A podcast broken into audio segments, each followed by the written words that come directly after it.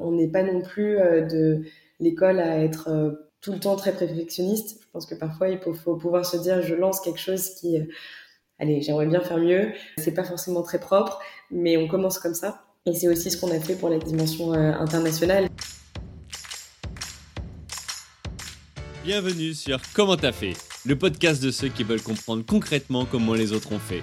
Je m'appelle Julien Hatton, je suis cofondateur de l'agence de communication BuzzNative et je vous propose de partir ensemble à la rencontre d'entrepreneurs et dirigeants passionnés et passionnants, pas toujours dans la lumière, mais qui font pourtant rayonner leur structure et leurs équipes. À ces profils au parcours non linéaire, audacieux ou encore atypiques, je n'ai qu'une seule envie, leur poser la question comment t'as fait?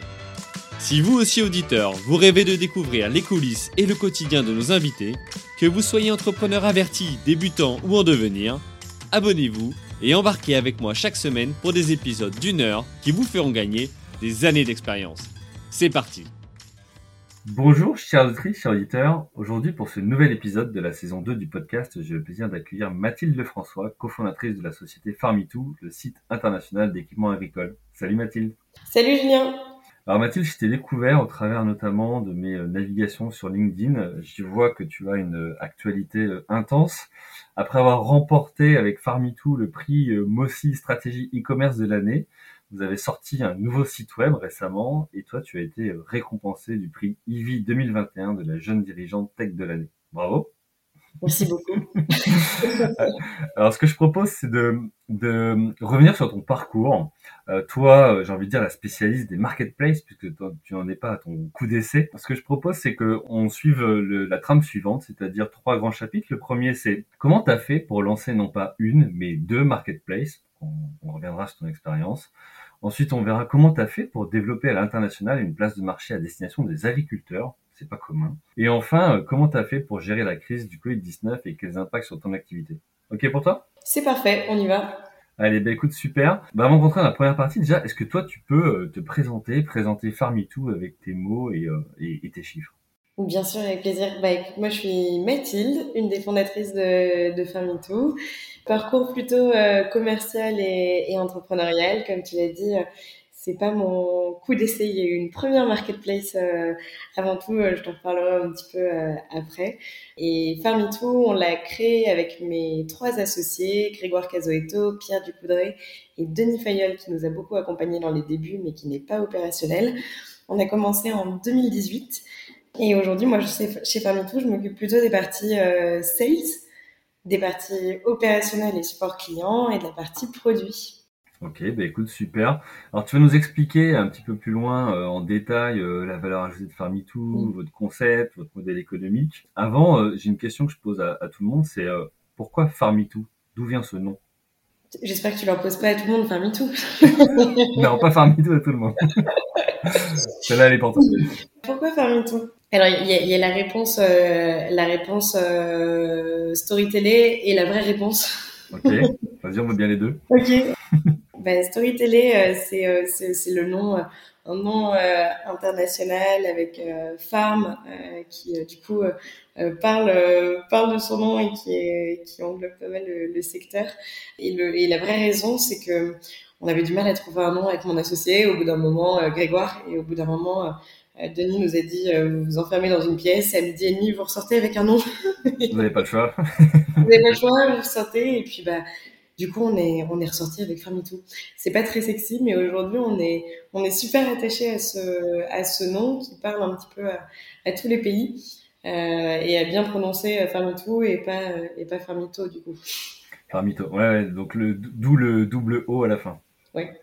ok, quand vous avez choisi ce nom, vous aviez fait attention peut-être au nom de domaine, euh, tu sais, à, à l'INPI dans plusieurs pays ou, ou non, c'était vraiment la brainstorming, on part dans tous les sens et. Euh, Ouais, on avait euh, fait un gros travail sur euh, sur l'INPI, sur les noms de domaines. On avait euh, racheté, je crois, le domaine Farmitou.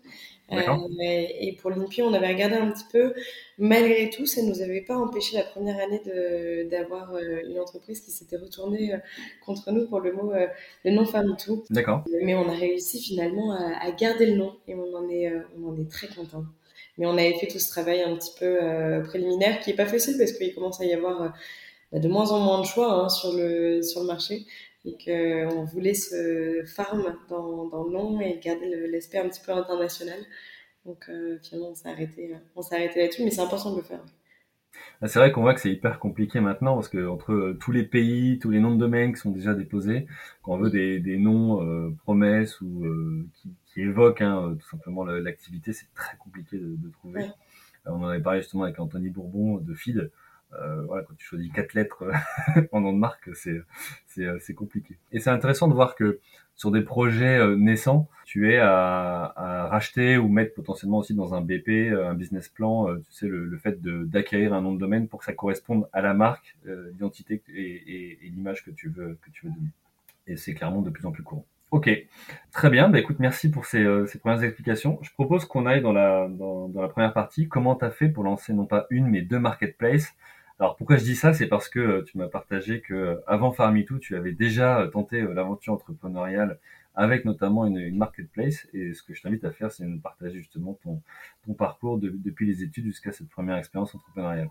Oui, totalement. Alors, j'ai fait mes, mes, études en école de commerce à l'ESCA, en majeur entrepreneurial. Et, euh, et, pendant ces études de commerce, j'ai eu la chance de faire pas mal de semestres à l'étranger, d'aller en, en, Chine, à Shanghai, à Manille, aux Philippines, euh, et à Buenos Aires, en Argentine.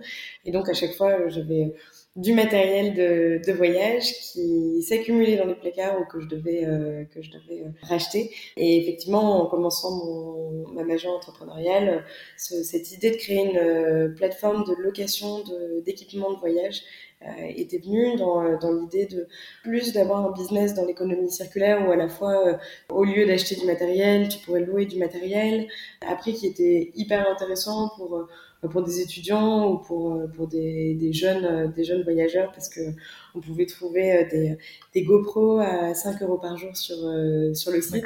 Et donc, j'aimais bien cette idée de réutilisation de, de, matériel, de pouvoir en partager avec d'autres voyageurs, de pouvoir créer un petit peu cette, cette communauté de, de voyageurs.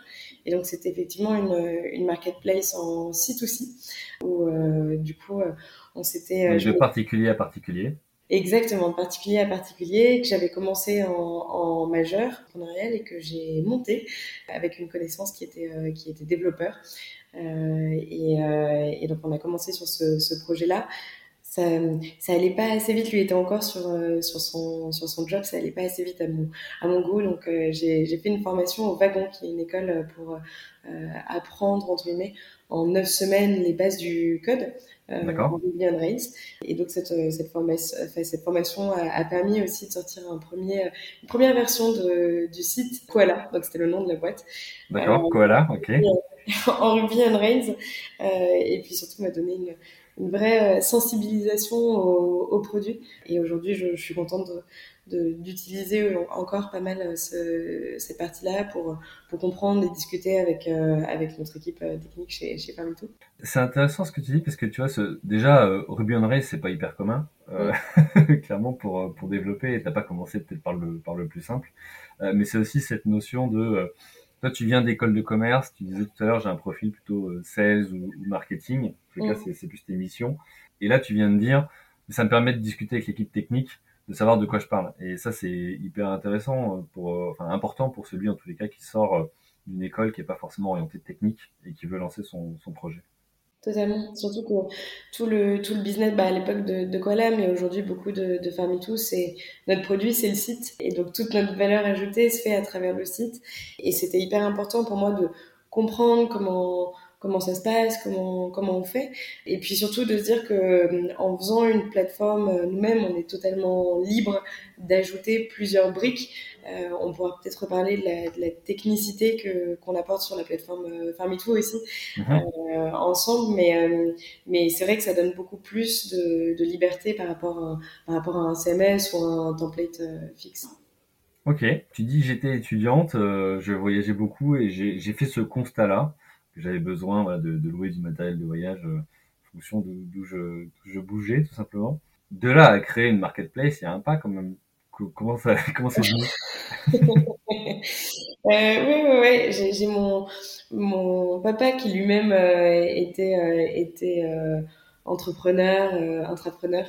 Et, et, du coup, c'est vrai que ça, il y a, y a peut-être un peu dans les quelque chose dans, dans les gènes de pouvoir être assez libre de ce qu'on veut faire et, avoir un métier passion plutôt que un métier euh, gagne-pain euh, entre guillemets. donc ça, c'est une notion qui résonnait toujours en moi depuis longtemps de me dire bah on, travaille bah, minima 8 heures, 8 heures par jour. Mhm. c'est un tiers, ça représente un tiers de notre vie. Il faut que ce soit quelque chose qui, qui nous plaise, dans lequel on s'épanouisse.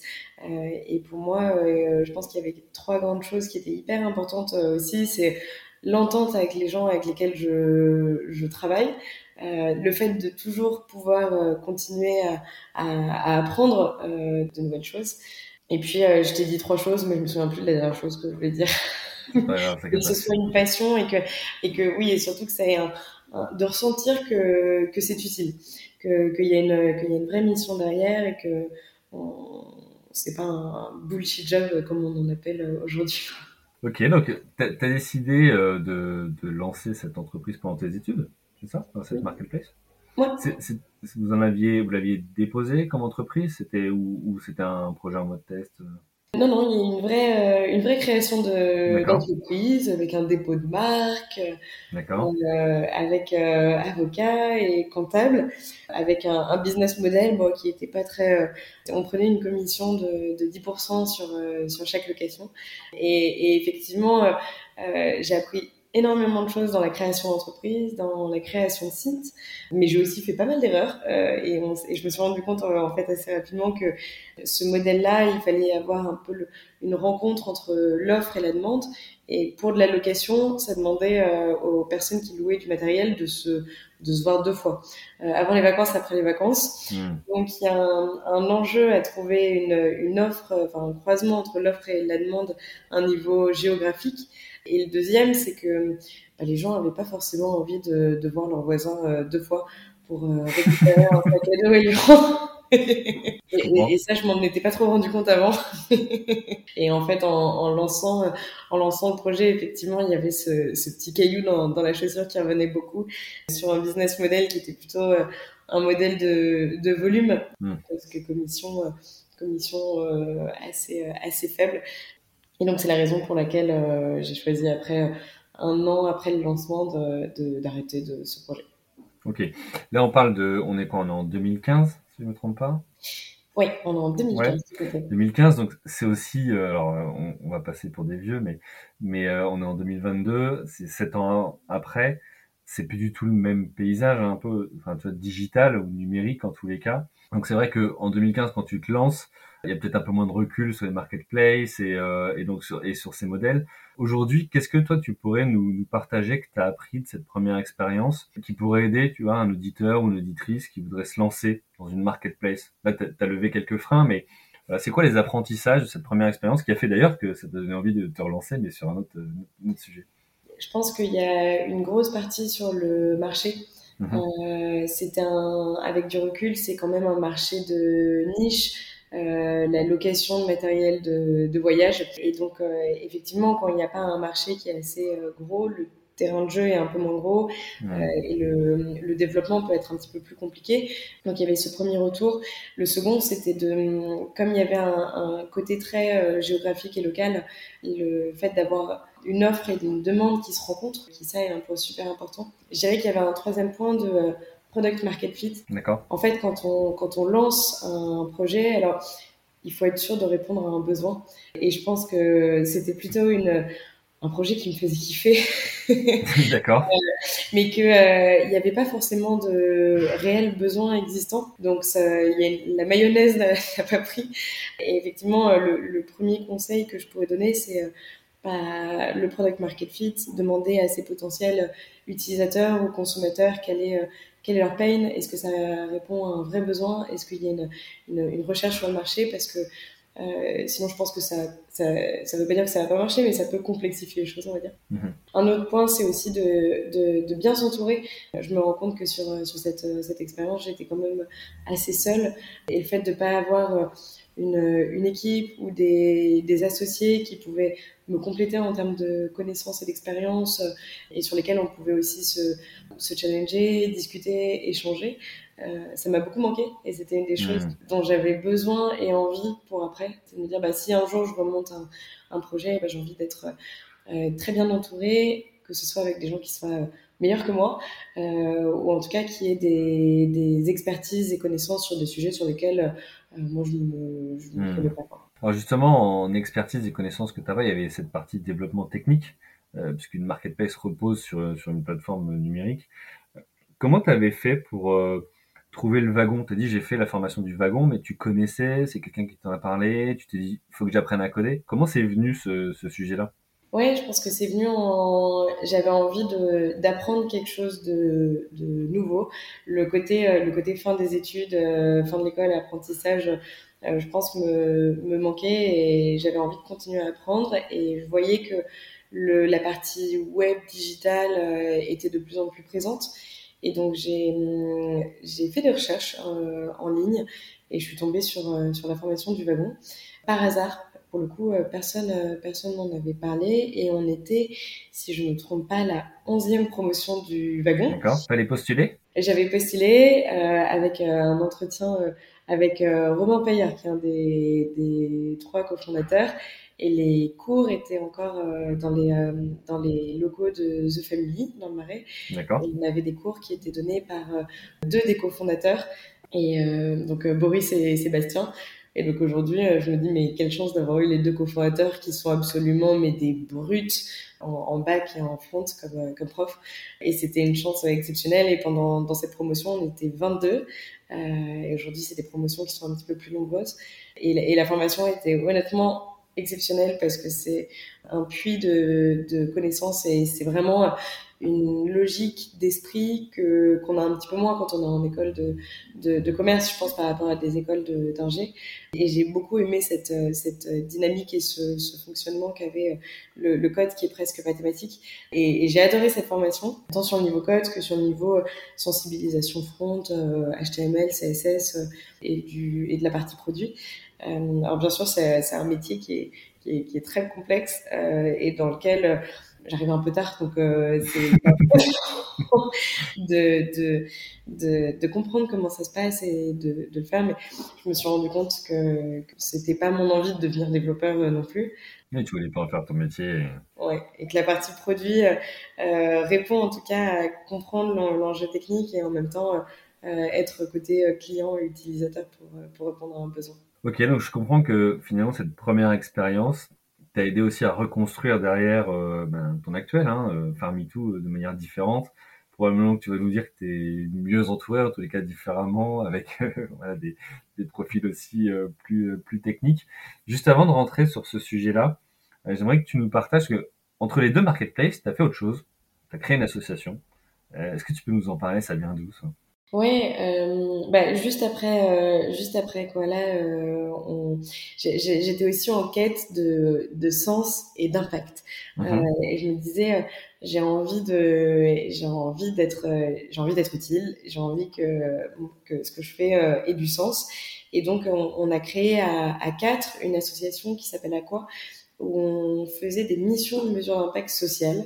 Euh, donc on allait évaluer l'impact de, de, services ou de produits de d'associations, d'ONG et de fondations dans des pays en développement sur les thématiques de l'eau et de l'agriculture. Donc de manière hyper concrète, on, on, a fait une mission au Cambodge euh, où on regardait l'impact qu'avait eu euh, l'installation de pompes à eau. Euh, on allait en, en Tanzanie pour euh, mesurer l'impact d'avoir des réparateurs de pompes à eau euh, là où il y avait souvent des, des pompes à eau qui étaient financées par, euh, par des ONG et en fait qui, qui, qui, étaient en panne et personne personne les réparait et finalement elles, elles servaient plus à rien. Et donc ces missions à chaque fois qui duraient euh, un mois et demi, euh, nous on arrivait sur sur le terrain pour voir un peu quel est l'impact qu'on pouvait trouver, les indicateurs. Euh, on a eu beaucoup de rencontres terrain et, et ça c'est hyper intéressant. Ça m'aide encore pour la partie recueil de besoins euh, aujourd'hui et sur la dimension euh, écoute de, de, des utilisateurs.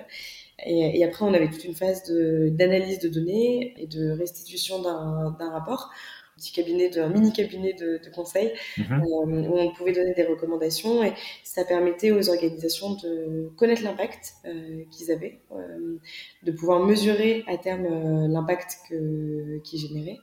et puis un rapport qui pouvait aussi leur permettre d'aller peut-être lever des fonds auprès de fonds et d'investisseurs à impact euh, donc c'était une super belle expérience. Et, et c'est là où j'ai découvert aussi le côté agricole, euh, le, le, secteur de l'agriculture, le fait que bah, les agriculteurs sont euh, des, euh, des, acharnés de, de travail euh, et que c'est un secteur qui m'a beaucoup, qui m'a beaucoup touchée. Et, et, en fait, après cette expérience, à la fois il y avait ce, ce côté très opérationnel qui me manquait.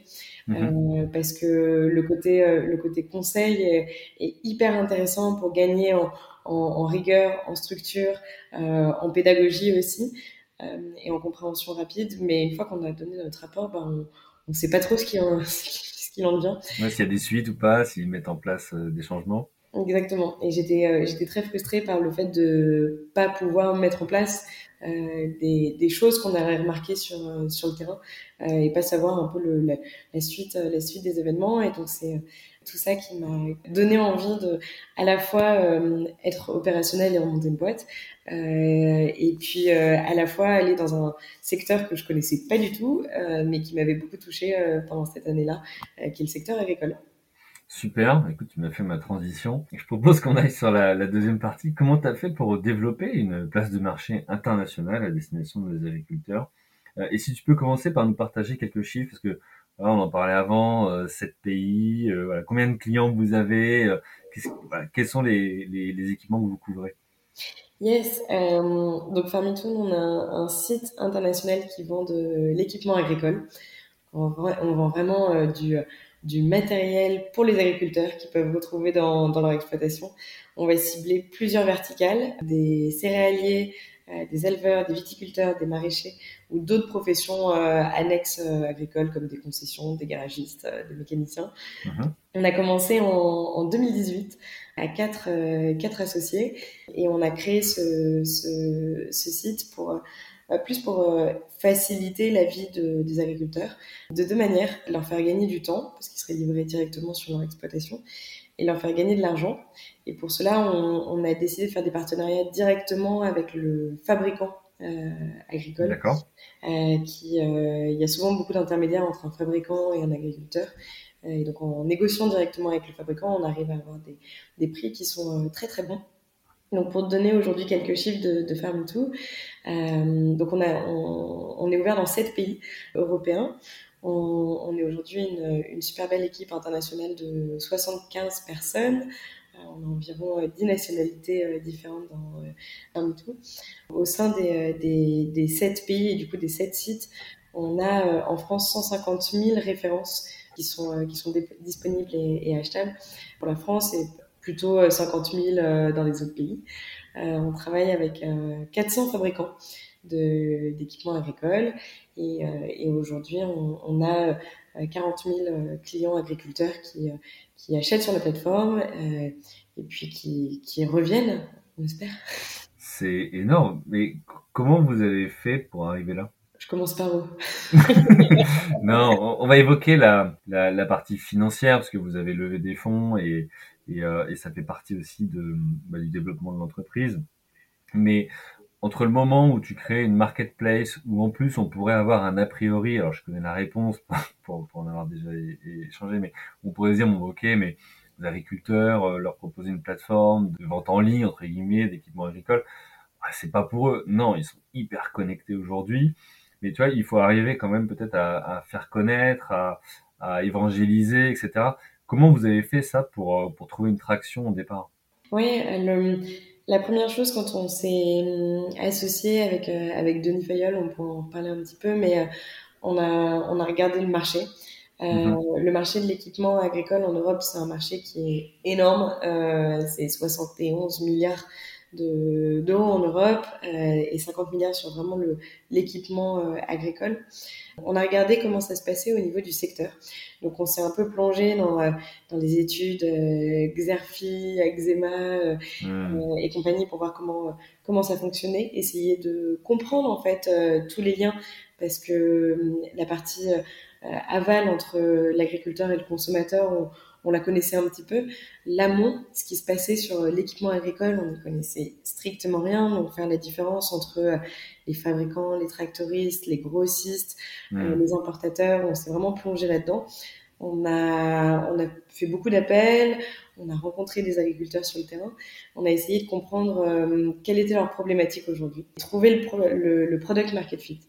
Et en fait, quand on s'est déplacé sur, sur le terrain, on s'est rendu compte que L'agriculteur achète son matériel à 90% du temps euh, chez son concessionnaire ou chez un distributeur local, mais il y a beaucoup d'intermédiaires et donc souvent les prix en bout de chaîne euh, sont assez élevés. Mhm.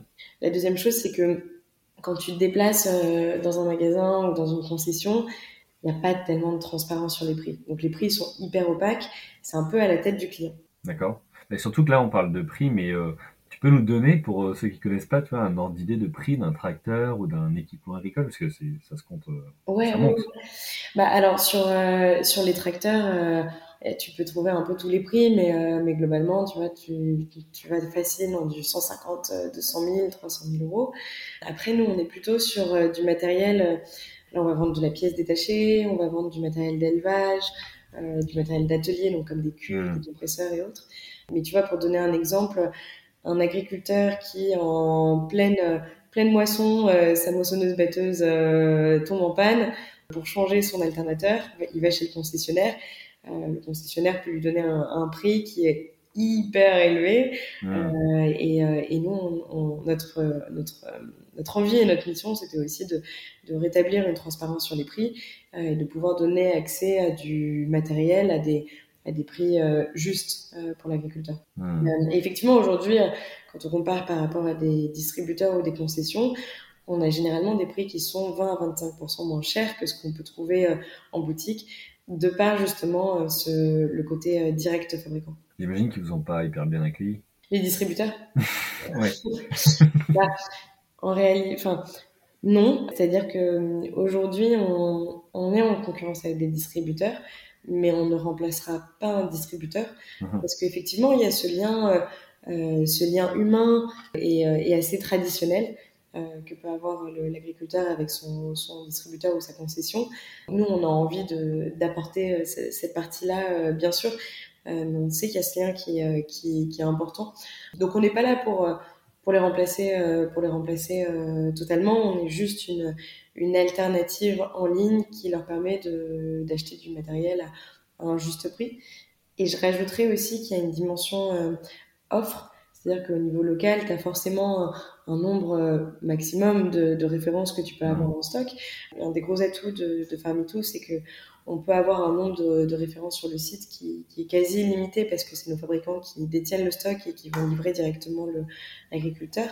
Et donc, il y a un, choix qui est monumental pour l'agriculteur et même un choix auquel il n'avait pas accès avant, notamment par les fabricants euh, européens, mhm. parce que en faisant des partenariats avec des fabricants italiens, allemands, espagnols, néerlandais, par des natifs chez nous, on arrive aussi à apporter une offre qui n'existait pas sur le marché. Oui, une offre enrichie finalement pour euh, l'agriculteur local qui restait dans sa zone, euh, son territoire. Exactement. Et c'est un avantage aussi pour, pour nos fabricants, c'est que on leur permet de se développer sur des marchés sur lesquels ils n'étaient pas du tout développés aujourd'hui. Mhm. Euh, donc de vendre euh, en ligne malgré le, la barrière de la langue, malgré le, la difficulté de trouver un importateur. Euh, et ça, c'est quelque chose qu'ils apprécient beaucoup aussi pour travailler avec Fermito. C'est drôle, je note que tout à l'heure, dans les apprentissages que tu as donnés de ta première marketplace, c'est le marché. n'avait pas assez euh, cherché où il était tout petit ou autre. Et là, la première des choses que tu as dit dans comment vous avez fait, c'est on a regardé le marché, on est allé au contact, etc. Donc, euh, toi, cet apprentissage dont on parlait tout à l'heure, et que tu as partagé aux éditeurs et auditrices, je trouve ça bah, top de, de, de, voir que là, concrètement, c'est par ça que vous avez commencé. Ok, donc vous proposez euh, euh la vente en, en, en ligne d'équipements agricoles. Vous avez de la data, justement, sur voilà, aujourd'hui un agriculteur, est-ce qu'il achète une fois, plusieurs fois? Est-ce que vous avez observé des choses, voilà, qui pourraient nous éclairer? Yes. Déjà, l'agriculteur en, en, France, pour un peu resituer le, marché, tu as environ 400 000 agriculteurs mhm. qui ont des exploitations. La, la, taille moyenne est de 60 hectares, ce qui, ce qui est beaucoup, beaucoup plus petit que les États-Unis, par exemple. On garde encore en France euh, des exploitations de, de taille euh, normale, on va dire. Mhm. Euh, et ça, c'est top, même si on observe quand même un, un, un nombre d'exploitations qui, qui diminue d'année en année. L'agriculteur, aujourd'hui, en moyenne, a 10 000 euros de dépenses en équipement agricole. Et donc aujourd'hui, chez, chez Farmitou, alors, nous, on a un panier moyen qui est de 400 euros hors taxe. Et effectivement, euh, on, a euh, environ 20-25% de, clients qui, euh, rachètent. après, ce chiffre est quand même à prendre avec des pincettes et il est un petit peu biaisé parce que comme on est en forte croissance, on fait beaucoup d'acquisitions, donc on a beaucoup de nouveaux clients. Donc il faut bien le, il faut aussi le remettre pour le remettre dans son contexte. mais globalement, oui, un, agriculteur euh, type euh, céréalier, euh, éleveur, peut acheter 2, 3, 4, 6 fois sur le site en fonction de, de, ses besoins. Ou alors, il va acheter à des périodes très ciblées. Par exemple, là, en mars, on a la, sortie des bêtes chez les éleveurs. et c'est une période où bah, il faut généralement faire des achats sur, sur les, les clôtures électriques, sur du matériel extérieur pour les animaux.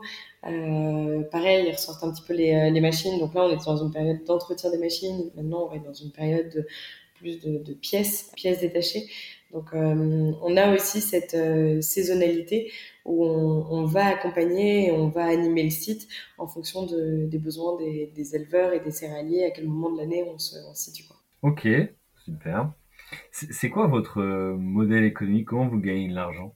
On prend une, euh, une marge sur euh, les produits qu'on achète. Donc aujourd'hui, nos, nos fabricants, euh, nous, on a un coût d'achat de ces produits mhm. et, et, on prend une marge. Et puis derrière, on décide de faire des opérations commerciales, comme bah, en ce moment, on, offre la livraison à partir de 200 euros d'achat. et on a très régulièrement des, des promotions avec nos fabricants. On, on négocie régulièrement justement pendant ces périodes clés pour l'agriculteur, des, euh, bah, des, des, offres euh, un petit peu exceptionnelles où derrière on, met nos fabricants en avant sur, sur, le site ou à travers des newsletters. Donc, euh, donc voilà, c'est cette, cette marge-là qui, qui, est prise et c'est pour l'instant le seul business modèle de, de. Ok. Alors tu disais un panier moyen de 400 euros hors taxe, si je ne me trompe pas, bien différent de ta première plateforme euh, Koala euh, avec les, je, je vais pas retrouver mon mot, tu vois. Euh, de, voyage. voilà, de voyage. Aujourd'hui, comment vous avez fait pour euh, vous faire connaître de ces agriculteurs? On a fait au début euh, beaucoup, beaucoup d'acquisitions en ligne, donc euh, notamment par Google Shopping, Google, Google acquisition pour les pour les auditeurs auditrices, c'est acquisition de trafic, c'est ça? Exactement. Exactement, de trafic, mais je dirais même de clients intentionnistes d'achat. Donc en fait, on allait cibler des personnes qui savaient, entre guillemets, que qu'ils allaient acheter une cuve de 1500 litres de telle marque, euh, qui savaient qu'ils allaient acheter un électrificateur euh, solaire euh, de telle capacité. Et donc on était très présent sur du matériel très spécifique qu'on avait au catalogue. Et derrière, avec euh, nos négociations de prix, on pouvait proposer des, des, prix qui étaient très compétitifs. Donc au début, on s'est beaucoup fait connaître justement par le fait d'amener beaucoup de trafic sur le site, euh, du trafic très très qualifié et de pouvoir proposer les meilleurs prix. Donc on a eu beaucoup de clients dits opportunistes euh, chez nous dans, le dans, le, dans les débuts. Et là, de plus en plus, maintenant qu'on on connaît plus nos clients, on connaît leurs attentes, euh, on est dans un travail justement de, de fidélisation de, des clients qui, qui apprécient le service Farmitou. Donc on travaille beaucoup avec eux sur le retour et l'écoute de leurs besoins pour ajouter de nouveaux services à la plateforme, pour ajouter de nouveaux produits, pour changer aussi euh, un petit peu le site ou pour le personnaliser en fonction de, de leurs besoins. Et on va aller euh, trouver sur des canaux d'acquisition qui sont un petit peu différents, type euh, la présence pour les salons, des foires agricoles, la présence dans de, de la presse et des médias spécialisés, ce qu'on faisait pas du tout avant. parce qu'on avait, on, était beaucoup dans la, il fallait qu'on avance vite, euh, il fallait mhm. qu'on prouve et qu'on démonte notre modèle, euh, qu'on montre l'intérêt. Maintenant, on est dans, un, dans une recherche qui est un petit peu différente, euh, avec, euh, on fait toujours de l'acquisition bien sûr, mais où on a besoin d'avoir une présence qui est plus euh, euh, remarqué sur sur le secteur. Donc maintenant qu'on a une équipe qui est qui est au complet et qui est honnêtement très très compétente, on, on diversifie les canaux de d'acquisition sur, le, sur la partie web marketing. Donc, on se met à travailler avec des, des influenceurs agricoles, euh, notamment euh, nos amis euh, Gilles, Gilles Véca, l'agriculteur du, du, Loiret, et Guillaume, l'éleveur de brebis, qui, qui, qui travaillent un peu avec nous sur, sur, sur cette partie-là. Qu'est-ce que vous faites avec eux, par exemple? Avec eux, on va faire des, euh, des, des, vidéos de tests de produits, euh, des vidéos. Euh, ils avaient, alors Gilles, par exemple, il avait acheté une cuve sur sur Farmitou. Il n'arrivait pas du tout à trouver son besoin sur au niveau local ou sur d'autres sites.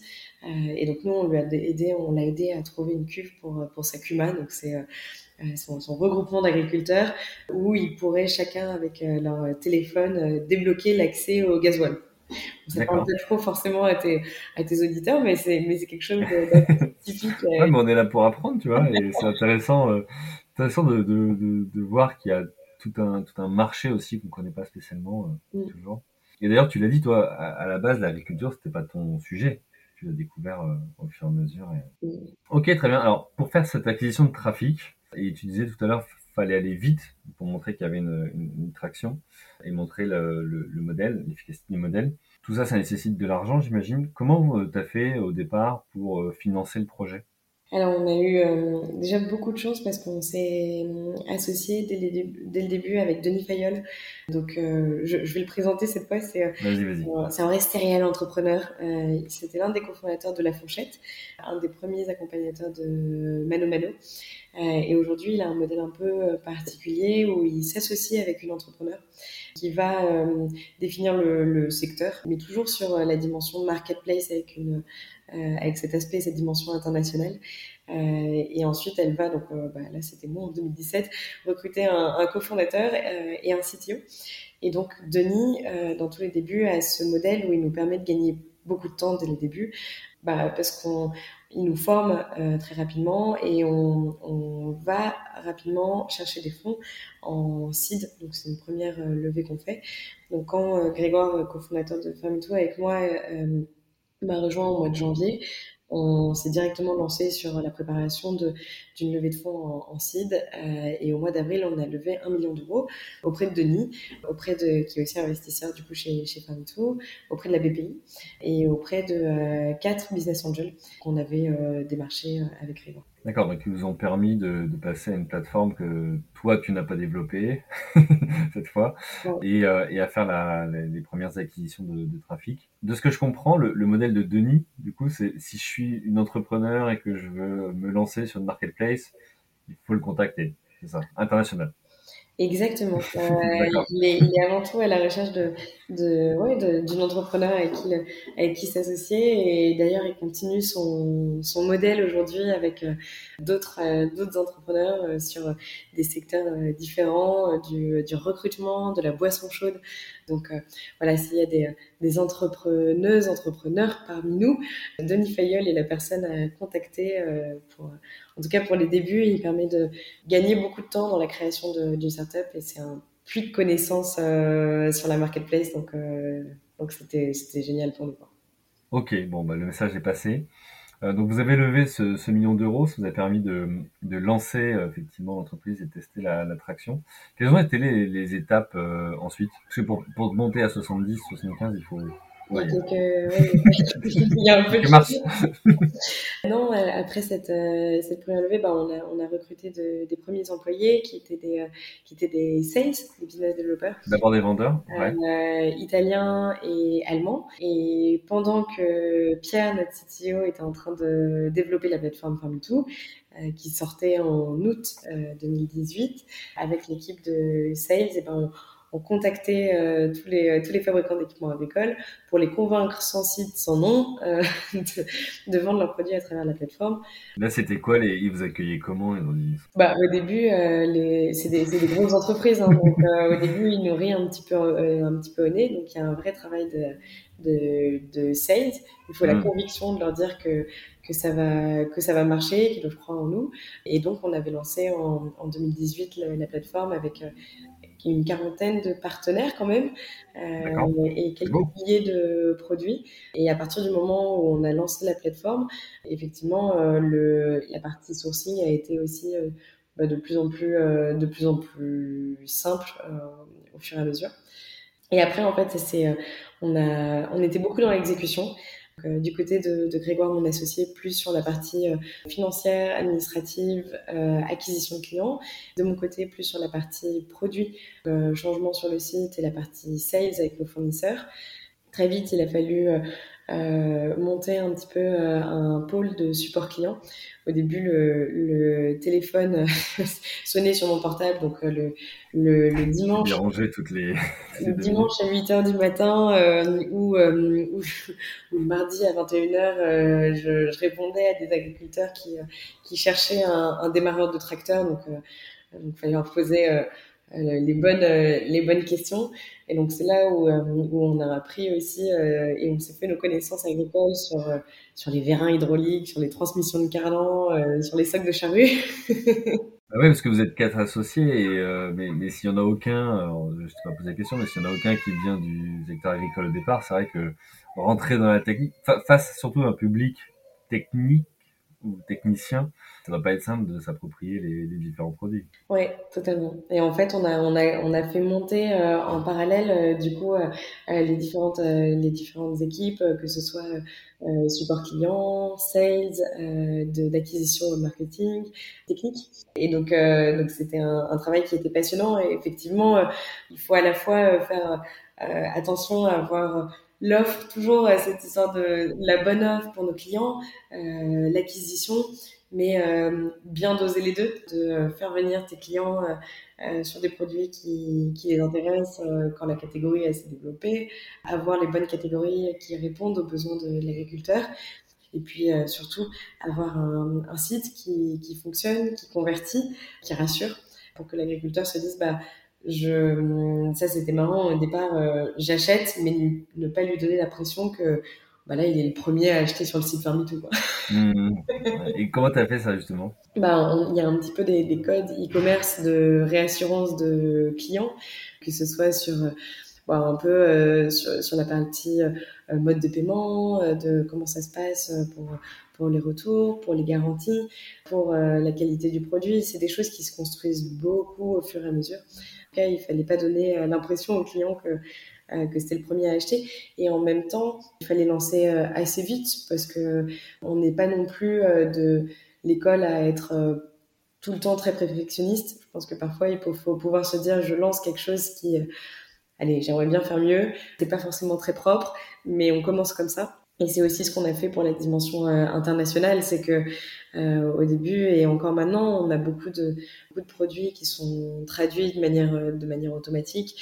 On sait que c'est pas toujours euh, très qualitatif, mais ce travail à faire est un, un travail de titan. Et, et, pour accélérer un petit peu plus le développement de la boîte, on, on, on, se permet de ne pas sortir des choses de manière 100% impeccable, sinon, sinon on n'aurait pas pu avancer. Quoi la notion du minimum acceptable, euh, voilà, pour que ça fonctionne, que ce soit propre et, euh, et, et, sans passer trop de temps dans les, dans les détails. T'es pas la première tu vois, euh, sur ce podcast à, à parler de ça mmh. et de se dire bah, jusqu'où on va dans le perfectionnisme, le détail ou dans en ligne quelque chose qui, qui permet au moins de tester. Et c'est pas parfait, mais on va le gérer, c'est pas grave, on, on va l'améliorer au fur et à mesure.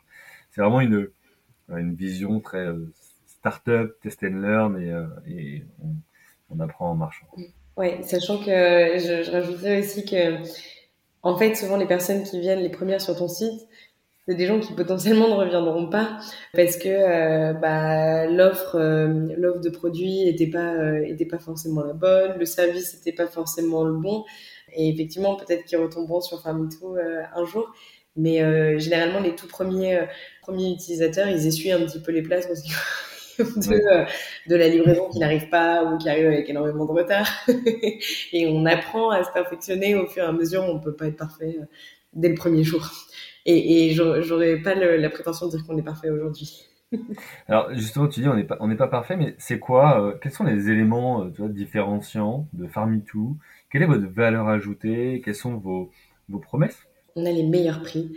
Mhm. Et, et, ça, euh, c'est quelque chose qu'on la dimension aussi technique qui est importante pour nous, c'est que aujourd'hui on, regarde beaucoup les prix du, marché, ce qui se pratique sur sur internet, et on est en capacité de de proposer des tarifs qui sont vraiment très très compétitifs euh, à l'agriculteur. Et c'est ce qui va les importer, euh, c'est un peu la première chose qui va les importer. Je qu'ensuite on a une offre qui est, euh, qui est super développée euh, et très intéressante. Ils vont trouver des produits auxquels bah, qu'ils n'avaient pas l'habitude de trouver au local ou sur d'autres plateformes parce qu'on passe avec d'autres fabricants, parce qu'on on a euh, l'intégralité de catalogue de d'autres fabricants. On a une, équipe qui est honnêtement euh, super, qui est très bienveillante, qui est très à l'écoute des clients. Et effectivement, euh, quand on fait des, appels de, moi je fais généralement, beaucoup de, d'appels de, clients pour savoir comment ça s'est passé et s'ils sont contents de leur expérience, qu'est-ce qu'on peut améliorer. Et il y a beaucoup de clients qui se souviennent du prénom des personnes qu'ils ont eu au téléphone chez Farmitou et qui sont habitués à, à, les rappeler.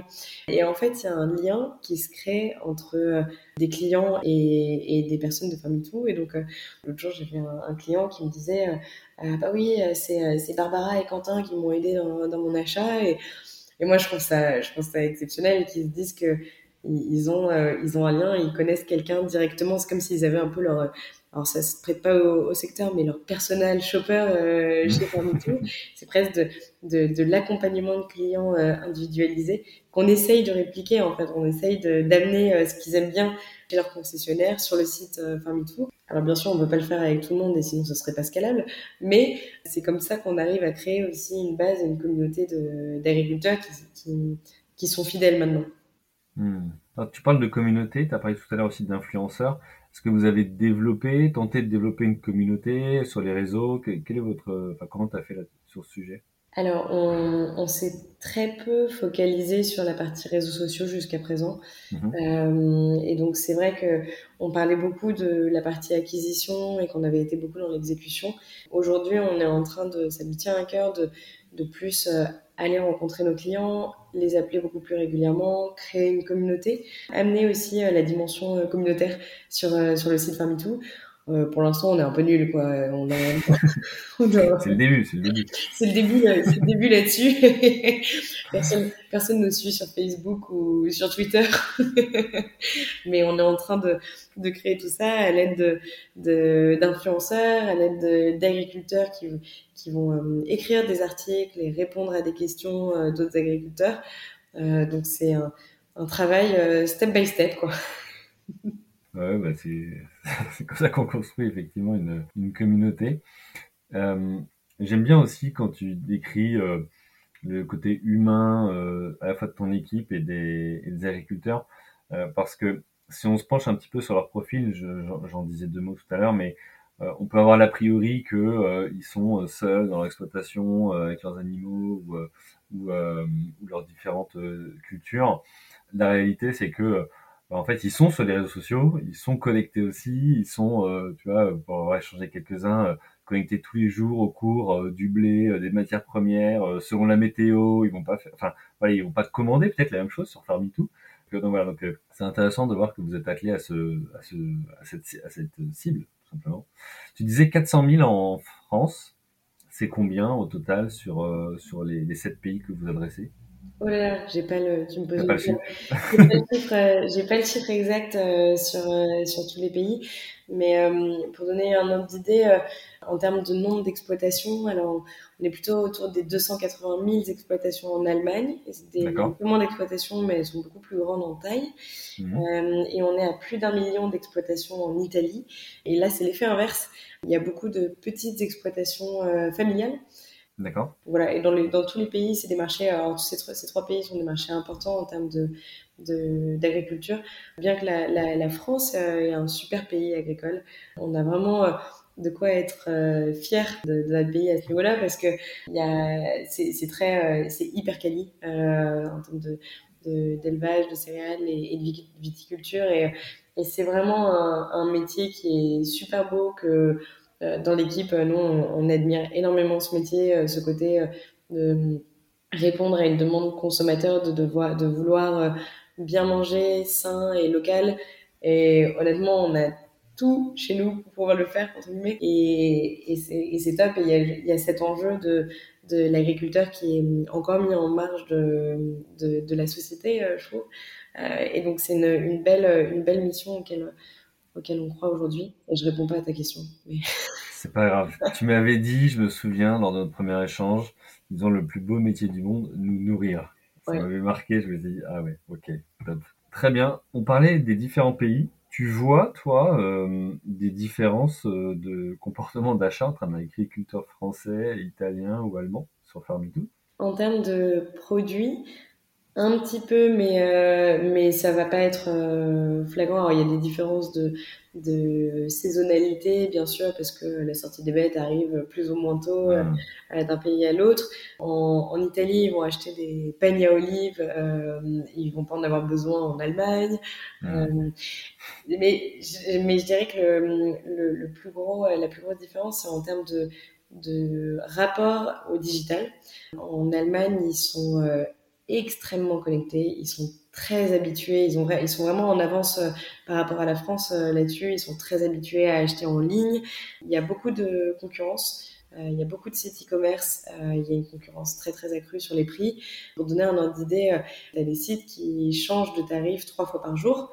Euh, alors qu'en France, sur notre plateforme e-commerce, des changements de prix se font plutôt toutes les semaines. D'accord. Et donc ça montre vraiment le côté ultra concurrentiel euh, qu'il peut y avoir en Allemagne, mais aussi un taux beaucoup plus important de personnes qui sont habituées à acheter euh, en ligne. Et, et, en France, on se positionne entre, entre l'Allemagne et, l'Italie, ou au contraire, en Italie, il y a moins cette habitude d'acheter en ligne. Euh, il y a beaucoup de choses qui se font encore au niveau local. Par exemple, il y a un mode de paiement qu'on n'arrive pas à mettre en place parce que c'est très compliqué, mais euh, ils payent beaucoup en contrasegna, donc c'est euh, paiement à l'arrivée du livreur. Donc que le livreur récupère le cash d'un achat devant devant la porte du, du, client. Difficile à traquer ça. ouais, ouais, ouais. Mais ça, il y a encore il y a encore beaucoup de il y a encore beaucoup de paiements comme ça. Et, donc effectivement, il n'y a pas ce même euh, rapport à un site e-commerce qu'on peut l'avoir en France euh, ou en Allemagne par exemple. Ok. Avant qu'on aille sur la dernière partie, euh, la partie plutôt plutôt Covid.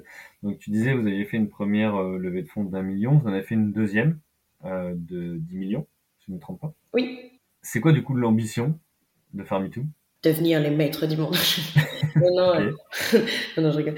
Euh, non, non, l'ambition, c'est on a envie d'être un, un, site euh, de, de, référence pour, euh, pour les agriculteurs qui commencent à avoir ce réflexe de je, je cherche du matériel agricole, bah, je vais trouver sur, sur Farmitou qu'ils aient le, qu'on soit pas juste le réflexe pour aller chercher du matériel, qu'on devienne plus qu'une simple marketplace, pourrait venir consulter de, des recommandations de clients, voir des vidéos d'autres clients, des, euh, des lives. Euh, J'adorerais qu'il y ait euh, des lives sur, sur Farmitoo de, de, clients qui reçoivent leurs produits ou de, de fabricants qui, qui partagent une nouvelle gamme de produits qui vient de sortir, qui est un peu ces, petits rendez-vous sur, sur le site.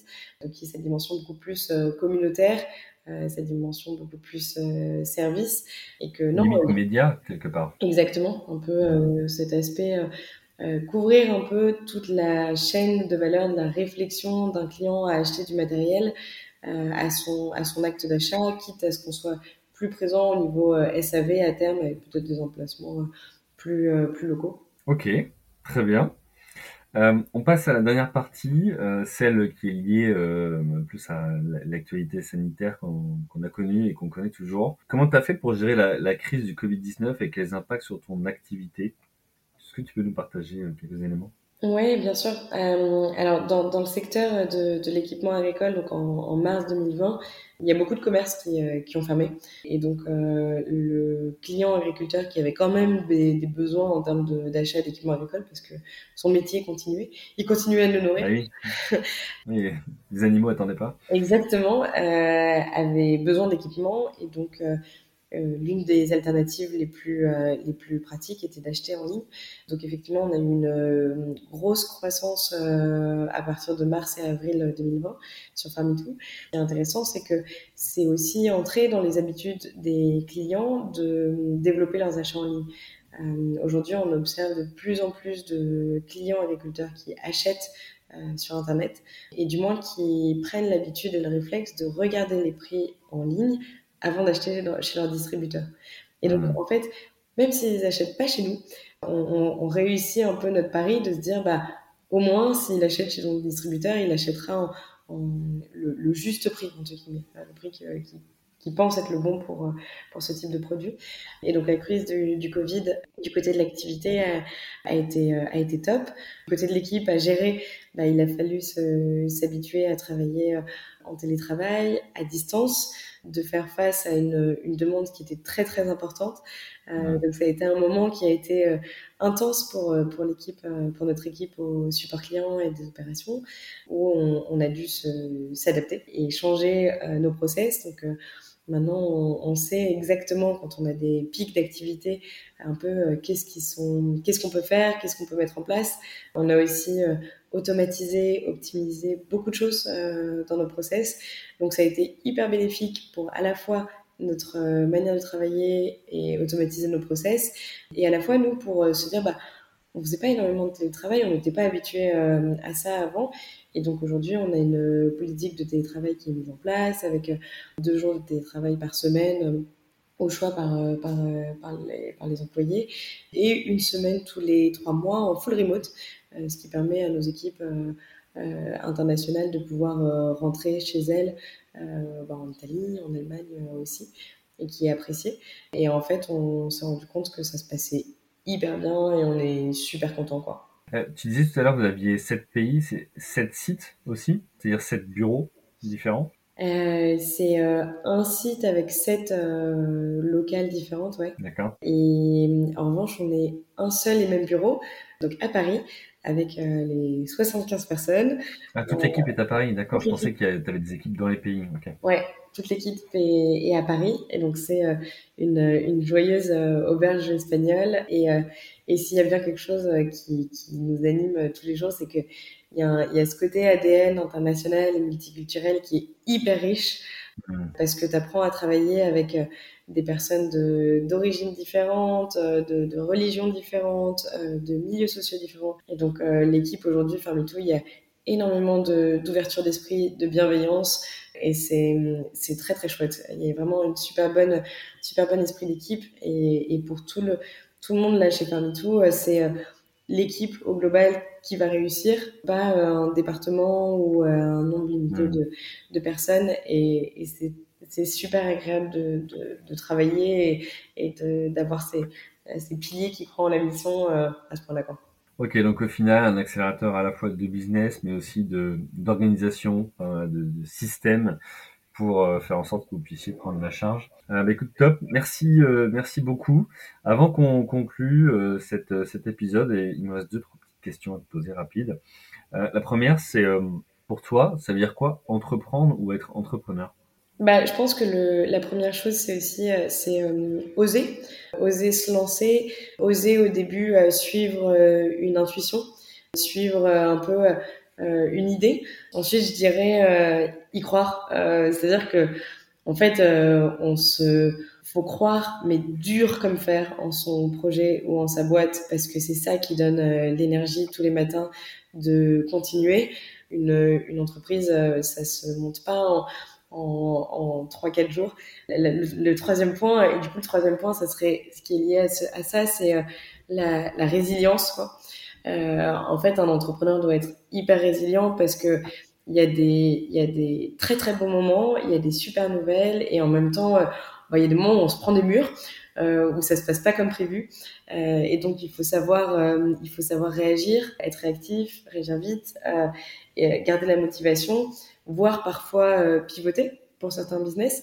et donc, je trouve que l'entrepreneur, c'est la personne qui qui a cette possibilité de euh, oser se lancer, croire dur comme fer en son projet et être euh, super euh, super résilient sur pour que ça marche quoi.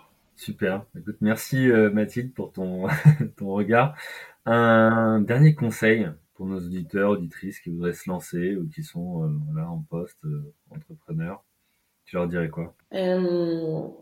Que je pense qu'il y a chacun un peu des leviers de des leviers de motivation et que c'est important de savoir à la base pourquoi on fait ça.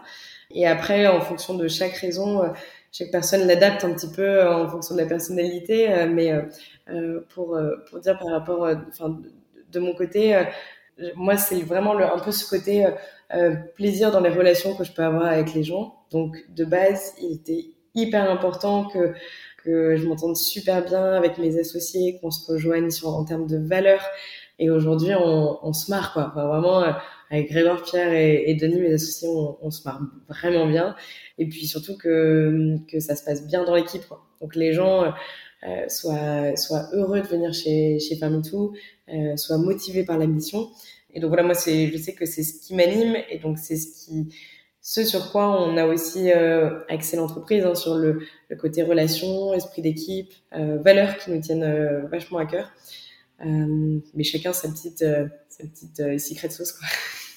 ouais, voilà, et puis identifier ses drivers, parce que c'est voilà, le, le, sens, le plaisir, l'argent, la reconnaissance, peu importe. Merci Mathilde, il est temps de, se quitter. Euh, je te remercie pour ton retour d'expérience, tes partages. Euh, C'était hyper euh, intéressant et, riche comme d'habitude. Merci à vous aussi, chers auditrices, chers auditeurs, pour votre fidélité, pour vos messages privés, pour vos messages publics, pour vos notes sur Apple Podcast, Spotify et tous les autres. Voilà, ça encourage à continuer à, tout simplement récolter ces parcours d'expérience, ces, parcours d'entrepreneurs, pardon. Je vous souhaite à tous une bonne journée, une bonne semaine et je vous dis à la semaine prochaine. Bye.